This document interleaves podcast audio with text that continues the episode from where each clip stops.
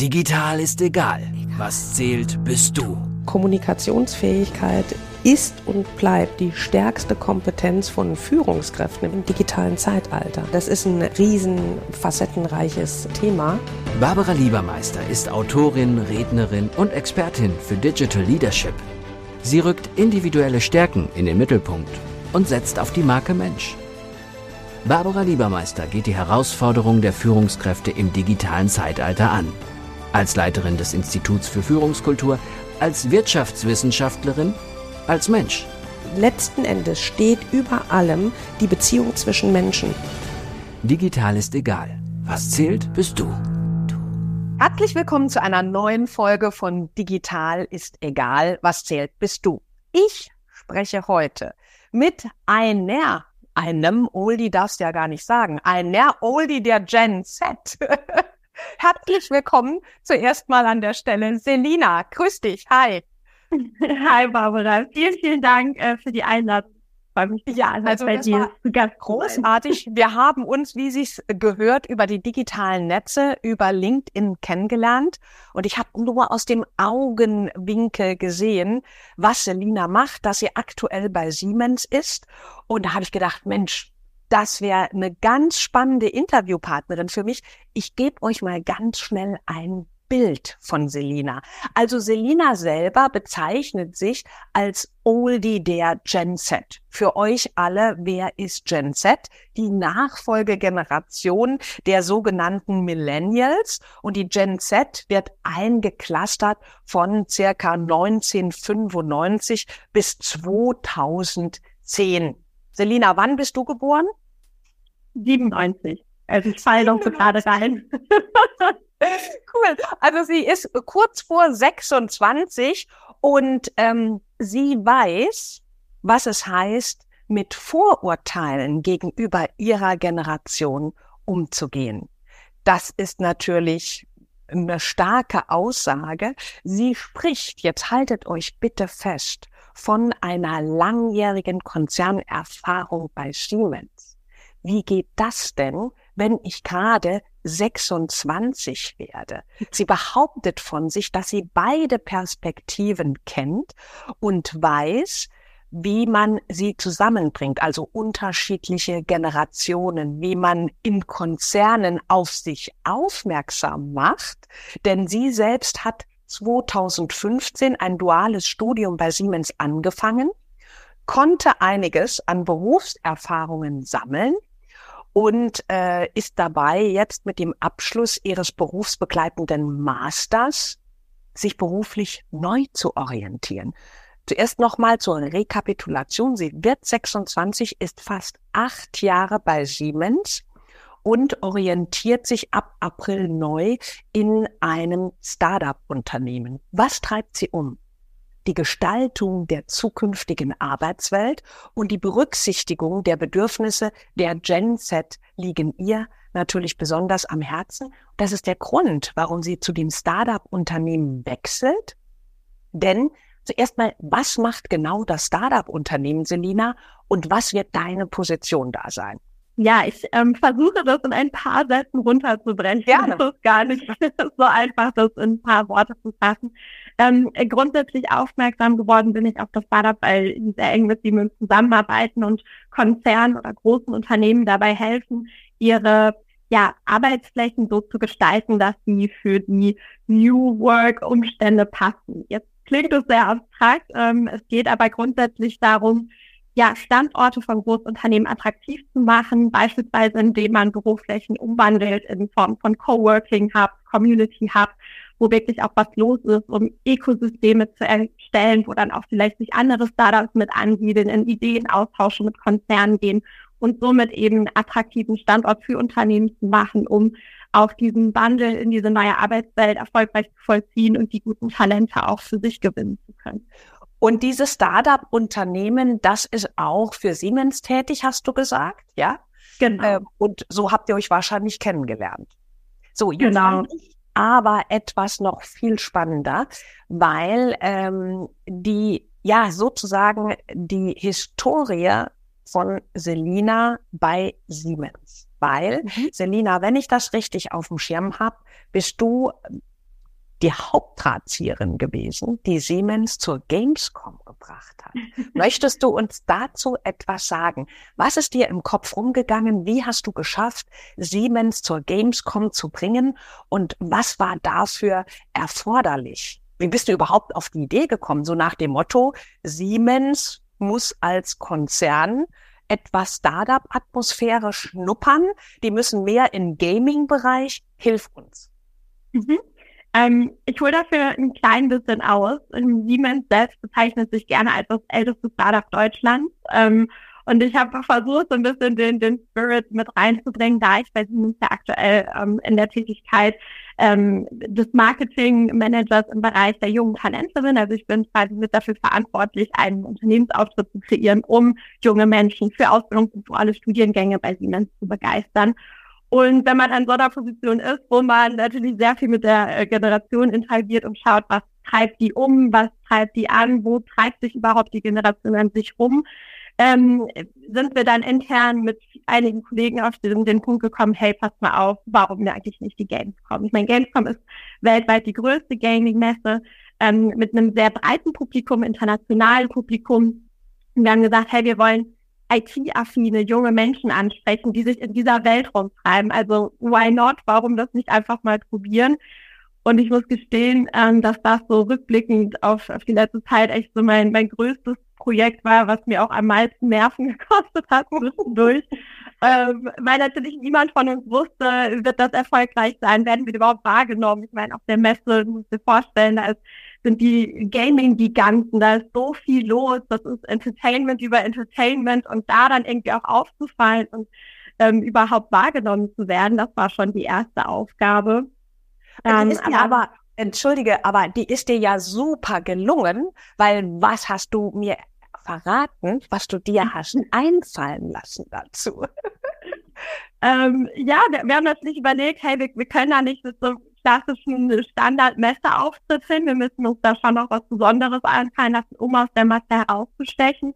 Und wir haben dann tatsächlich äh, Siemens eigene ähm, äh, Einhörner, Plüscheinhörner anfertigen lassen. Ähm, in grün, dann, hast du gesagt. In grün. Siemens Petrol. Ich habe sogar... äh, Aber ist es, das seht ihr leider jetzt nicht. Sieht zauberhaft aus. Ähm, Fast zu meinem genau. hier im, im, im Büro. Das hat die gleiche Farbe. Ja, so, und dann äh, sag mal, aber wie ist das denn bei Siemens angenommen worden? Du kommst und sagst, ey, Siemens Gamecom, da müsst ihr hin und wir fertigen jetzt Einhörner an. Haben die nicht gefragt, ob du nachts was genommen hast? Oder wie das? Also, es war ein Drahtseilakt, um ehrlich zu sein. Also ähm, die interne, das interne, der interne Support, also es hieß, wir wollen auf die Gamescom war auf jeden Fall da und es war auch ein sehr positives Feedback. Aber natürlich waren die ein oder anderen Hürden zu nehmen, als ich gesagt habe, wir können nicht mit unserem klassischen Corporate Geschäftskunden-Branding da rausgehen. Das wird da nicht ankommen. Und natürlich äh, waren dann nicht alle im ersten Moment begeistert, als ich gesagt habe, wir müssen da mit was Neuem um die Ecke kommen und wir probieren das jetzt. Und wenn es die Einhörner sind, von denen auch ich vorher nicht wusste, ob die ankommen. Das heißt, ich habe da echt äh, ja auch versucht, Türen einzurennen, von denen ich gar nicht wusste, ob es sich lohnt, die intern einzurennen, äh, ob sich das auszahlen wird. Die Digital No-Gos. Wenn du neue Zielgruppen erschließen willst, passen nicht die alt eingesessenen Methoden. Das heißt, mutig und bei Mut und Neues probieren da haben wir nicht zwingend die Gewährleistung, dass es auch funktioniert. Absolut. Und das äh, kann ich genau so unterstreichen. Also deswegen waren auch die Nächte vor der Gamescom ziemlich schlaflos äh, für mich, weil ich natürlich da schon in, in so eine ja, gewisse Vorleistung gegangen bin, indem ich gesagt habe, das wird angenommen, das wird bestimmt super. Wir haben dann ähm, auf so einen Greifarmautomaten uns branden lassen. Das Ganze lief dann nämlich unter dem Slogan äh, Finding your Dream Job is easier than catching a unicorn. Also das war dann so unser ganzer Slogan, cool. entstand. Ja. Und äh, ja, dass wir damit dann aber wirklich einen richtigen Hype kreiert haben auf der ganzen Messe und das Ganze dann auch auf Social Media total viral ging.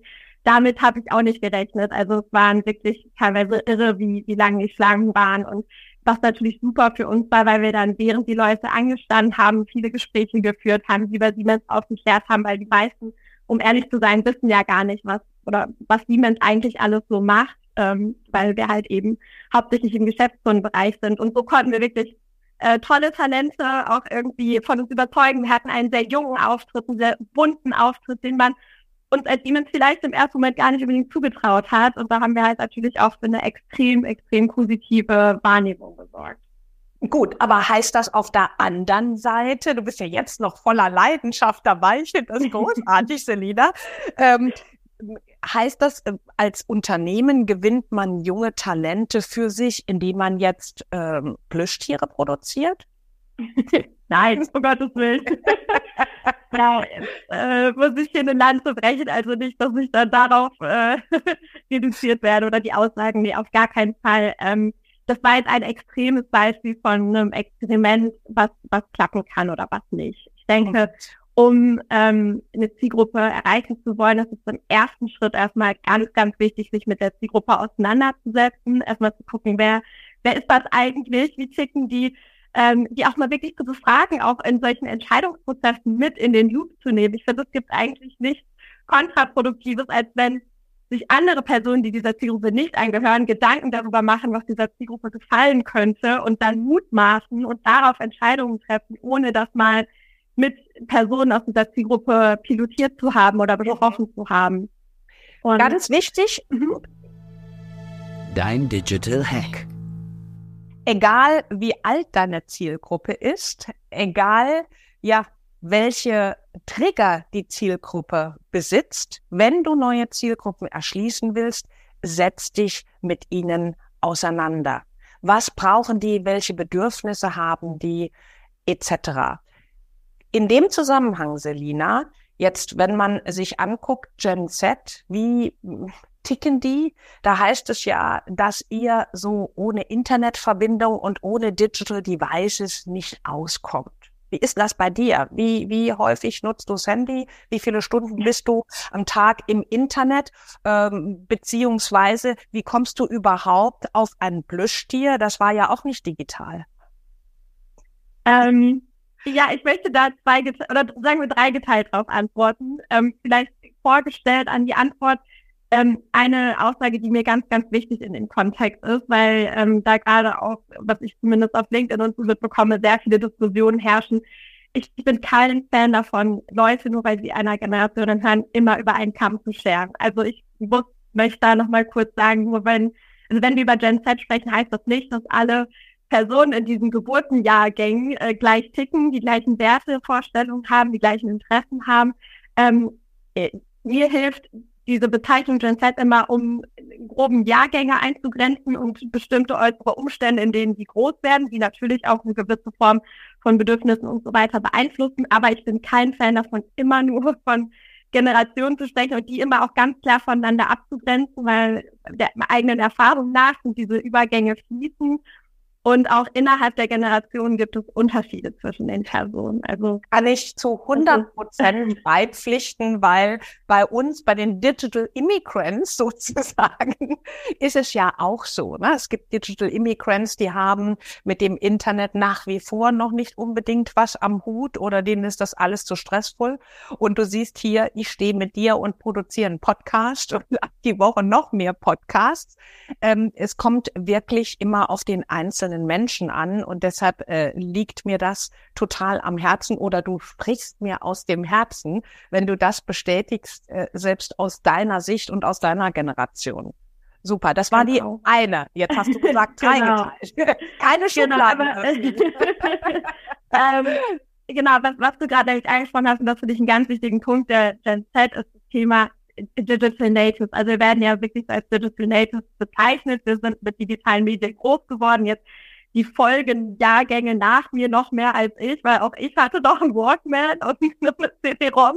Also äh, die, die Geburtenjahrgänge nach mir sind ja dann noch viel mehr in die wirklich schon komplett digitalisierte Welt äh, hineingeboren worden. Und ich glaube, das ist ein Punkt, der die Generation ausmacht und der schon übergreifend für die Generation ausgesprochen werden kann. Und natürlich ähm, kennen wir dann auch den Alltag kaum, ohne mal online zu sein. Also da muss ich auch aus eigener Perspektive sagen, ich versuche selbst meine Bildschirmzeit äh, immer mal im Griff zu halten und auch runterzuschrauben, gerade wenn ich mal im Urlaub bin, mir auch bewusst äh, Zeit zu nehmen, ohne online zu sein oder ohne immer erreichbar zu sein, weil ich finde, diese ständige Erreichbarkeit hat auch definitiv seine Schattenseiten. Ähm, aber ich denke, auch hier ist es immer ein bewusster Umgang. Also wenn man ja. sich bewusst äh, damit auseinandersetzt und auch Bewusstheit offline nimmt, dann ähm, haben diese oder haben diese digitalen Welten auch ganz, ganz viele Vorteile. Und wir sehen es ja an der Arbeitswelt, wie sie sich jetzt alleine durch Covid und die Pandemie verändert hat, dass auch dieses Online-Arbeiten, flexible Arbeiten von überall durch eben diese digitalen Medien möglich ja. ist und dass das ganz, ganz viele Vorteile mit sich bringen kann. Was aber nicht heißt, dass man die Offline-Welt vernachlässigen darf und dass man nur noch online denken kann, sondern dass man auch sich um, um seine physischen Kontakte, sein, sein physisches Umfeld kümmert und auch auch schaut, dass man da eine gesunde Balance hat. Und das hätte ich nicht anders ausgeführt aus meiner Perspektive. Und das lässt uns Digital Immigrants doch hoffen, dass es genügend unter euch gibt, unter der Generation, äh, die auch sensibilisiert sind mit dem On- und Offline. Und natürlich könnt ihr aufgrund dessen, dass ihr mit den digitalen Medien aufgewachsen seid, viele Dinge intuitiver lösen ähm, weil ne, wenn ich mit fünf Jahren Skifahre, schon Skifahren gelernt habe, dann bin ich mit 20 natürlich, wenn ich es regelmäßig praktiziert habe, dann mache ich intuitiv viele Dinge richtig. Also ist ja letzten Endes nichts anderes für uns Menschen. Jetzt aber mal Butter bei den Fisch, Selina. Wie gewinnt man denn jetzt als Unternehmen junge Talente für sich? Und äh, worauf kommt es aus deiner Sicht äh, im Recruiting-Prozess an? Ähm, ich glaube, es gibt nicht dieses eine Geheimrezept, was ich jetzt hier sage, und dann funktioniert das in jeder Branche, für jedes Unternehmen. Und, äh, ja, die, die stellen jetzt schon alle Einhörner her in Petrol. Ja. da würde ich jetzt sofort die Bremse reinhauen. ähm, nein, ähm, ich glaube, was ganz, ganz wichtig ist und was äh, extrem entscheidend als Basis ist, ist eine gewisse Authentizität herzustellen. Also wenn ich als Unternehmen mich mit meiner Zielgruppe auseinandersetze und sie für mich begeistern will, dann schaffe ich das nur, wenn ich ehrlich zu mir selbst bin, mir ehrlicherweise den, den USP, den ich als Unternehmen habe, herausarbeite und den auf eine authentische Art kommuniziere. Was nämlich bei dieser Zielgruppe überhaupt nicht mehr funktioniert. Und das erleben wir auch selbst, weil ich auch unter anderem für unser Social Media oder für das Siemens Social Media auftretende Ausbildung verantwortlich war, ähm, sind Hochglanzkampagnen. Also irgendwelche Hochglanzkampagnen mit Marketing, deren Marketing-Sprüchen und Versprechen, das ist, äh, zieht nicht mehr. Also das zieht vielleicht bedingt, in anderen Teilen äh, oder anderen Zielgruppen, aber wenn es um die Arbeitgeberwahl ist, geht es darum, authentisch und ehrlich zu sein, vielleicht auch mal zu kommunizieren, was in dem Unternehmen noch nicht so super läuft, weil es ist klar, es gibt diese Punkte und äh, warum nicht auch mal darüber Überall, sprechen. Klar, ja. Genau. Das heißt, und kann, kann man vielleicht vereinfacht sagen, dass tatsächlich diese Zielgruppen ähm, ein sehr feines Gespür haben für, ja, wenn etwas künstlich ist oder nicht ja. echt. Das ist doch ein einfacher Merksatz. Deine Digital Mission. Nachfolgegenerationen haben ein besonders feines Gespür für das, was Hochglanz ist, was künstlich ist, was nicht echt ist.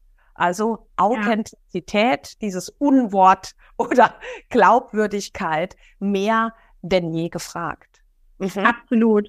Und das auch in, ähm, in Kombination mit sich darüber auch im Klaren zu sein, wo die Zielgruppe unterwegs ist. Also es geht nicht nur, nicht nur darum, die richtigen Messages zu entwickeln, sondern auch zu gucken, wo ähm, platziere ich die. Ist das jetzt in, in ein Beispiel die Gamescom gewesen, aber ähm, kann, und das wird, glaube ich, vielfach unterschätzt, auch als kleiner Betrieb kann man auf Social Media aktiv sein. Auch als kleiner Betrieb kann man da äh, eine Präsenz aufbauen, irgendwie Kampagnen schalten, die dann mit äh, irgendwelchen Reels produziert sind, die von von vielleicht sogar schon bestehenden Dualstudenten und Azubis aufgenommen wurden. Also das ist auch was, was wir merken, Content von der Zielgruppe für die Zielgruppe funktioniert am besten. Wenn mhm. wir auf Instagram äh, uns irgendwelche neuen Posts überlegen, dann äh, fragen wir häufig ins eigene Unternehmen rein, hey, an die Azubis und Studis habt ihr Lust, irgendwie mitzuwirken? Und wenn, wenn wir merken, da kommt ein Video, was aus Schnipseln zusammengeschnitten wird, was die Studis oder Azubis aus ihrem Alltag aufgenommen haben. Und da machen wir cooles Reel raus mit ein paar coolen Schnitten. Das sind die Inhalte, die am besten performen, weil das ist authentisch, das ist von der Zielgruppe für die Zielgruppe. Das ist jetzt nicht so schön ge, äh, wie man es vielleicht äh, mit mehr Marketingbudget machen würde, sondern es ist einfach aus der Kamera raus, online gestellt. Und, und ehrlich. Ein guter Tipp. Und ehrlich, genau. Ja, für, ja. Für Sehr schön. Was aus deiner Sicht, also wenn, wenn wir drüber sprechen, was sind die absoluten No-Gos aus deiner Sicht? Habe ich jetzt schon aufgenommen. Also Künstlichkeit, Hochglanz, nur Gutes zu berichten, weil nur gut kann nicht echt sein. Jeder Mensch und jedes Unternehmen hat Schwächen. Gibt es noch mhm. ein oder zwei Logos, die du mit auf den Weg geben könntest? Wenn es dann um den gesamten Recruiting-Prozess geht, ähm, da sind wir wieder bei dem Thema ähm, ganz essentielles Wertschätzung. Ähm, also wenn wir jetzt über den holistischen Recruiting-Prozess ähm, sprechen, auf jeden Fall das Thema späte Rückmeldung, keine Rückmeldung oder auch sogar so ein ja, Behandeln von oben herab. Also was ich merke, ich habe seit äh, zwei Jahre lang alle Dualstudierenden für Siemens in der Region eingestellt und die wollen ernst genommen werden. Die wollen auf einen Austausch auf Augenhöhe. Und äh, es ist klar, dass ein Schüler oder eine Schülerin mit 16, 17 Jahren äh, noch nicht die Berufserfahrung hat. Das darf man auch nicht erwarten. Wir legen eher den Wert darauf, ähm, wo ist die Motivation, spüren wir Eigeninitiative und spüren wir, dass die Person dafür brennt. Und wenn die Person das wahrnimmt, dann fühlt sie sich ganz anders abgeholt und ernst genommen, als wenn ich jetzt mit Fragen von oben herab über mögliche, ja, Praktika spreche, die vielleicht noch gar nicht vorliegen können. Dein Digital Summary. Die Nachfolgegenerationen sind sehr sensibilisiert darauf, was nicht nur echt ist, sondern was mit Leidenschaft gelebt wird. Das äh, finde ich großartig, Selina, dass du das sagst, weil äh, tatsächlich meine Praktikantin aktuell ist 24 und ich habe ihr Projekte vorgeschlagen, die sie machen kann bei mir. Ich habe ihr zuerst mal den Social Media Hut aufgesetzt, weil äh, niemand anders hat das Gespür für diese Medien wie sie. Das ist einfach so, ja. Und äh, das andere ist, sie soll mich aus ihrer Perspektive immer beurteilen, wenn sie mit mir digital unterwegs ist. Äh, und wir haben das Projekt genannt Catch Me If You Can tatsächlich. Sie soll mir sagen, ey, was sollte ich anders machen? Äh, oder was würde sie an meiner Stelle anders machen und warum? Sie soll es mir auch begründen. Und ähm, eines der ähm, der, ich möchte mal sagen, der Tipps, die ich geben kann, meiner Generation, die gerade zuhören, wie erreiche ich selbst mit 16, 17-jährigen Augenhöhe? Weil genau das mache ich. Also mir gelingt das selbst mit Fünfjährigen aus dem einfachen Grund, weil der Schlüssel dabei ist eine persönliche Haltung. Und wenn mhm. ich ein menschliches Wesen sehe, selbst eine Fünfjährige oder eine 16-Jährige, 17-Jährige oder 25-Jährigen, ich schaue, was kann dieses menschliche Lebewesen besser, was ich nicht kann. Und automatisch bin ich insofern auf Talente und Stärken fokussiert. Das ist ein ganz einfacher mhm. Trainingsmechanismus. Ja, ein guter, guter Tipp. ja, finde ich, find ich super. Okay, und ähm, final noch die Frage, ah, ich könnte noch eine Stunde mit dir äh, plaudern, weil das ist echt total ähm, inspirierend und liefert sehr viele äh, Impulse auch für mich. Ähm, wie, wenn ich es jetzt geschafft habe als Unternehmen, ähm, dass ich junge Talente gewinne, Jetzt muss ich sagen, du warst ja jetzt acht Jahre, du orientierst dich um und selbst, wo Siemens, du warst dort der oder die Corporate Influencerin, darf ich mal sagen. Und äh, das haben die Menschen, die Verantwortlichen dann auch ganz schnell erkannt. Die müssen wir halten. Die haben dir tolle Jobangebote zum Schluss gemacht. Ja, und trotzdem entscheidest du dich ja zu gehen, weil du sagst, mhm. so wie wir im Vorgespräch festgestellt haben, ich habe halt acht Jahre Konzernerfahrung und ich möchte gerne eine andere Perspektive einnehmen. Aber äh, wie gelingt es denn den Unternehmen, anderen Unternehmen, dann die junge Nachfolgegeneration zu halten, wenn sie sie gewonnen haben? Ja, auch äh, das eine Frage, auf die ich jetzt nicht diese eine Allerweltslösung habe. Aber ähm, es fängt im Recruiting-Prozess an und es zieht sich durch das gesamte Thema Wertschätzung. Wertschätzung über den beruflichen Werdegang hinweg. Und das meine ich jetzt nicht in Form nur von, von monetärer Wertschätzung, sondern den persönlichen Austausch, persönlichen Feedbackgesprächen, Führungskräften, die inspirieren und die allen dann auch ganz klare Entwicklungsmöglichkeiten aufzeigen. Weil ähm, ich kann von mir selbst sprechen und auch von vielen ähm, Freunden und Kollegen aus meinem Umkreis, die im ähnlichen Alter und äh, Bereich sind wie ich. Ähm, es geht darum, gesehen zu werden, auch die Anerkennung für die Leistung zu bekommen und dann auch Entwicklung aufgezeigt zu bekommen, wo es hingehen kann.